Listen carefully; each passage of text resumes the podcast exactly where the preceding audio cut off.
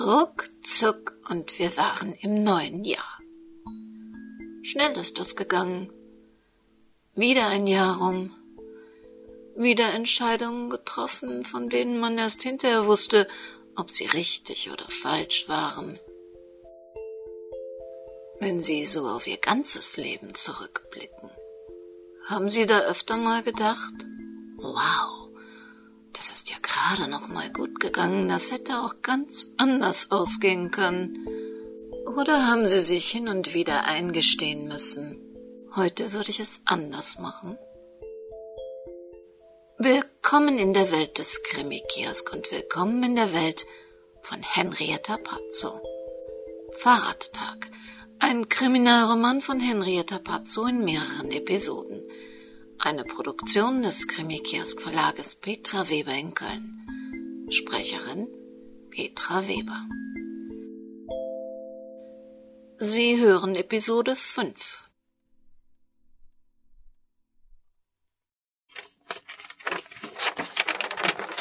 Wo war nur dieses verdammte Foto geblieben?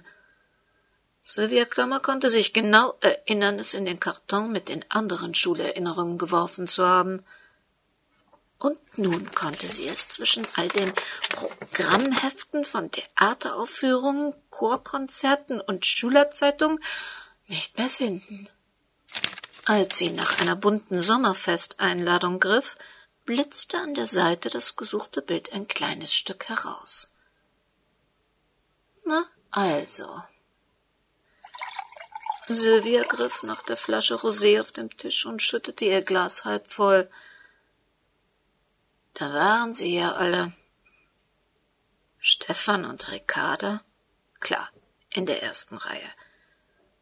Ob die zwei immer noch zusammen waren? Daneben das Trio Infernale. Martina, Silke und Katja. Dahinter? Oh mein Gott, wie hieß sie noch? Daniela? Michaela?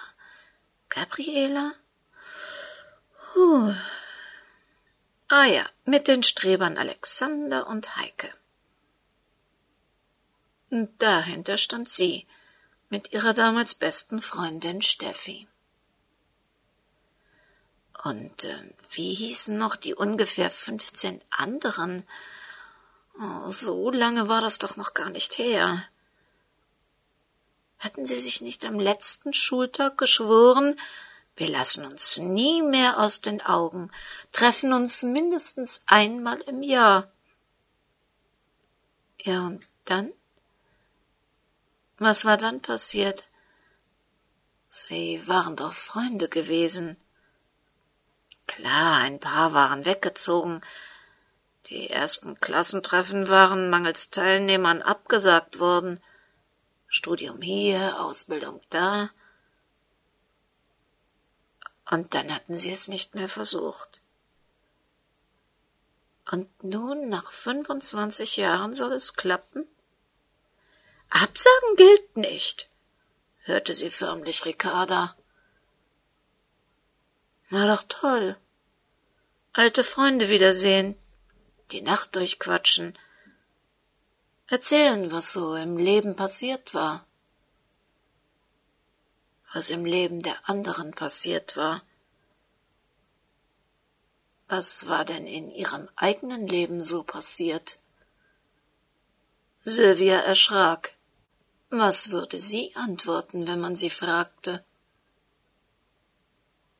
Und wieso machten ihr diese Antworten solchen Stress? Sylvia Klammer griff nach den Haustürschlüsseln und verließ fluchtartig die Wohnung. Sie musste mit jemandem reden. Jetzt. Sie musste ganz dringend mit jemandem reden. Dieses Mädchen, das alle im Haus nur Jasmin nannten, ging er mit ihren Fragen mächtig auf die Nerven. Klar, Sie hatte sich auf dieses moderne Alternding eingelassen, aber das bedeutete doch noch nicht, dass sie vor diesem Häschen Seelenstriptease betreiben würde. Und dass die alles aufzeichnete, machte es auch nicht besser. Verraten Sie mir, Frau Ringlerbeck, woher Sie die anderen im Haus kennen? Wir sind Freunde, alte Freunde, hatte sie geantwortet. Schon lange? Ach, schon eine Ewigkeit. Damit gab sich die Kleine aber nicht zufrieden. Sie hinterfragte jede Kleinigkeit, wollte alles bis ins Detail wissen. Und seit wann und woher kennen Sie wen? Ja, also, Lorchen, Hannelore Thelen, habe ich bei einem Sit-in Ende der 60er Jahre an der Uni kennengelernt. Mein Gott, wir dachten damals, wir könnten die Welt verändern, wenn wir uns vor irgendwelche Türen in den Weg setzen und alles, was rein oder raus wollte, blockierten. Einer der vielen naiven Irrtümer, denen wir damals erlagen. Lorchen saß neben mir als die Staatsmacht in Grün uns dann wegtrug, hat einer der Polizisten ihr selbst gehäkeltes Bolero-Jäckchen. Das waren so grässliche bunte Quadrate mit Rosetten in der Mitte. War auch als Tagesdecke sehr beliebt. Jedenfalls hat er die zerrissen. Ich glaube, sie hat weder der Vietnamkrieg noch die Anschläge auf Ohnesorg, Dutschke oder Martin Luther King so aufgebracht wie die polizeiliche Zerstörung ihrer Häkelhässlichkeit. ja, Hannes war damals übrigens auch dabei. Und Uli machte die Fotos. Damit bestückte er dann die Heftchen der APO und schrieb revolutionäre Texte dazu. Ich glaube ja nicht, dass der Starjournalist und Medienpolitologe Dr. Ulrich Schrage heute gerne daran erinnert würde, wie er dem Bullen, der ihm den Film aus seiner Kamera genommen hatte, eins auf die Fresse gehauen hat. Wie er später mit blauem Auge stolz verkündete. Zum Glück gab's ja damals noch keine Handys, die alles mitfilmten. Ja, Uli hatte verdammt oft Glück. Karin. Ja, Karin war sowas wie Ulis Groupie. Ach, sie klebte in seinen Lippen, wenn er unter den Talaren, Muff von tausend Jahren, schmetterte. Sie stand nachts an den Druckmaschinen, um Uli morgens mit Hunderten seiner druckfrischen Pamphlete zu beglücken während selbiger sich in der Küche unserer WG mit Kaffee und Gauloise von einer Pernod getränkten Nacht, in der die politische für die sexuelle Revolution pausierte, in den Armen einer unbekannten Nackten erholte. Transparente, Traktate und den ganzen Kram hat sie ihm gebastelt, während er Hannes Lurchen und ich glühten nicht so für die politischen Ideen wie Uli. Ich, ich wollte mal eine bekannte Pop-Art-Künstlerin werden. War eine wilde Zeit damals. Keiner von uns hätte geglaubt, dass wir mal das würden, was wir heute sind. Na ja. Hannes, der, der war damals schon irgendwie ein Grüner, als es die noch gar nicht gab. Pflanzen. Ja, Pflanzen, das war schon immer sein Ding. Wir waren damals wahrscheinlich die einzige WG, in der es was anderes in Töpfen gab als Gummibäume, Alpenfaltchen oder Hanf. Als er mich dann vor ein paar Wochen in der Agentur aufgesucht hat, war ich zwar überrascht nach all den Jahren, aber dass er bei so einem Projekt hier mitmachte. Ja, das passte zu ihm. Gefiel mir die Idee Back to the Sixties. Und außerdem war gerade meine Altbauwohnung von so einem Immobiliengroßkonzern gekauft worden. Ich musste da sowieso raus.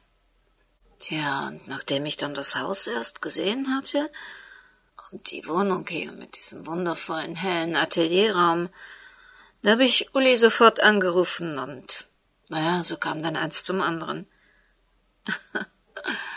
Wer hätte das gedacht nach all der Zeit? Jetzt sind wir wieder hier. So wie früher. Waren die Sixties die glücklichste Zeit für Sie? Oder was würden Sie rückblickend sagen, waren die schönsten Tage in Ihrem Leben? Die Eröffnung meiner ersten Werbeagentur. In den 70er Jahren.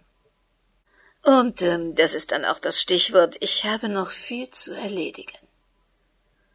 Hatte sie viel zu schnell geantwortet und die Kleine quasi zur Tür rausgeschoben. Der schönste Tag in ihrem Leben? Der 3. August 1967 war es jedenfalls nicht. Der Antrag war für sie überraschend und formlos gekommen. Gegen zwei Uhr morgens am 5. Juni 1967 am Küchentisch im Rücken des Brummen des defekten alten Kühlschrankes hatte Uli plötzlich und ohne Vorwarnung gefragt, ob sie nicht heiraten sollten. Im Grunde sei es ein bourgeoiser Scheiß, aber wer weiß, vielleicht treffe es ihn eines Tages wie jetzt Benno ohne Sorg, gemeuchelt und hinterrücks erschossen von verblödeten Bullenschweinen. Kein Vermieter oder Hotelier mehr, der dumm rumzickte, keine gesetzlichen Barrieren. Renate verschlug es die Sprache.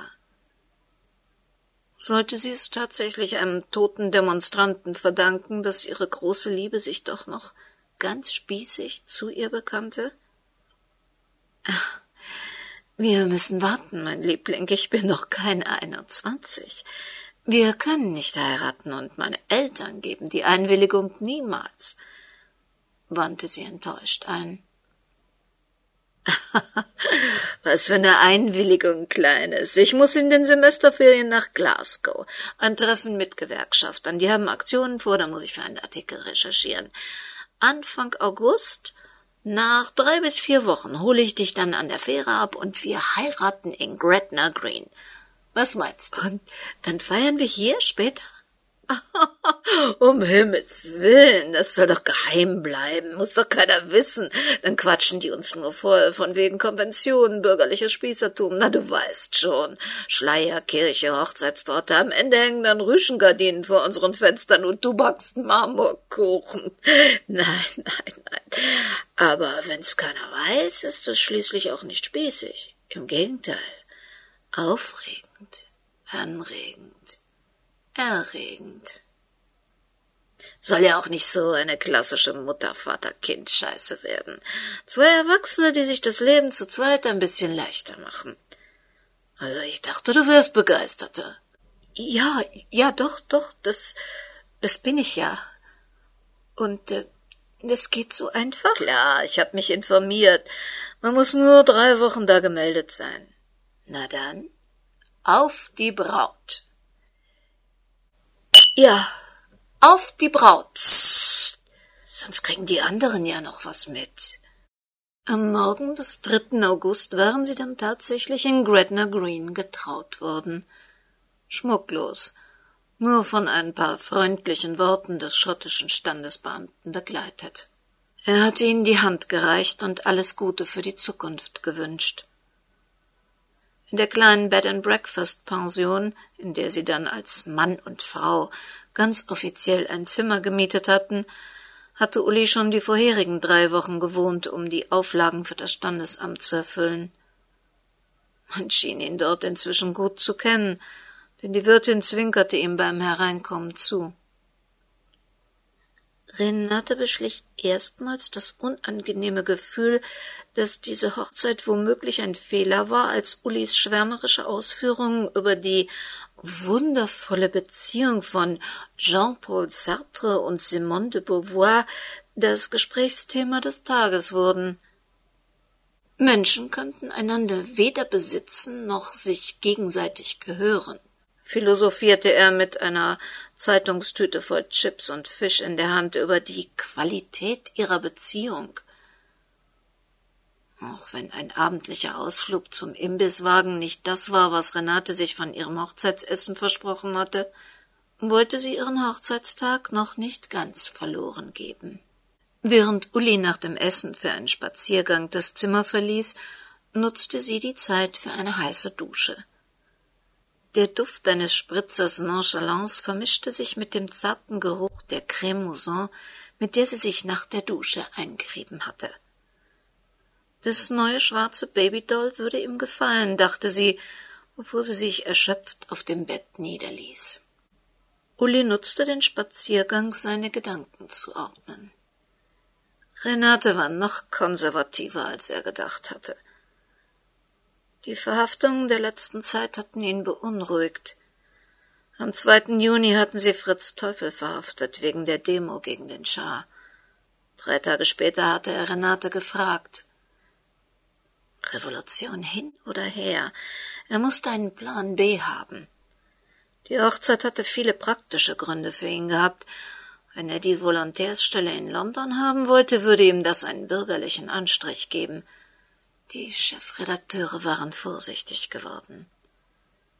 Wenn sie nur diesen Besitzanspruchsquatsch ablegen könnte.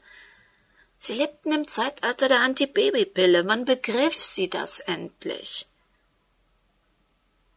Als er leise die Tür öffnete, sah er auf diese wunderschöne Frau, die auf ihn gewartet hatte und ihn nun herausfordernd ansah. Nackt legte er sich zu ihr, griff um ihren Körper und nahm ihren weichen, warmen Geruch wahr.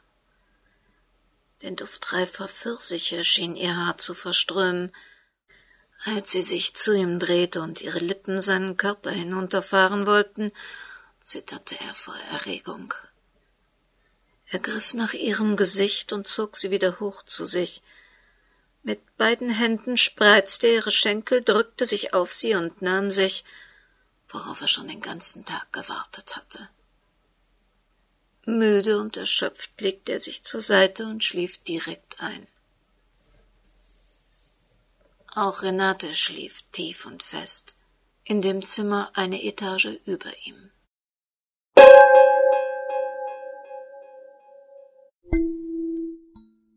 Und so werden aus Träumen ganz schnell Albträume. Wir wünschen Ihnen ein glückliches neues Jahr, in dem Sie möglichst von Albträumen verschont sein mögen. Ein Jahr, in dem Sie uns vielleicht mal auf www.krimikiosk.de besuchen, um nicht nur im Impressum zu stöbern, sondern sich mal die Krimi-News bei uns anzusehen. Und wenn Sie immer auf dem aktuellen Stand bleiben möchten, dann tragen Sie sich doch in unseren Newsletter ein, den wir am ersten Donnerstag im Monat versenden. Natürlich finden Sie auf unserer Webseite auch das Impressum zu dieser Sendung des Krimikiosk Verlages Petra Weber in Köln. Und auch im kommenden Jahr passen Sie bitte gut auf sich auf. Das Leben, das Leben kann manchmal ganz schrecklich kurz sein.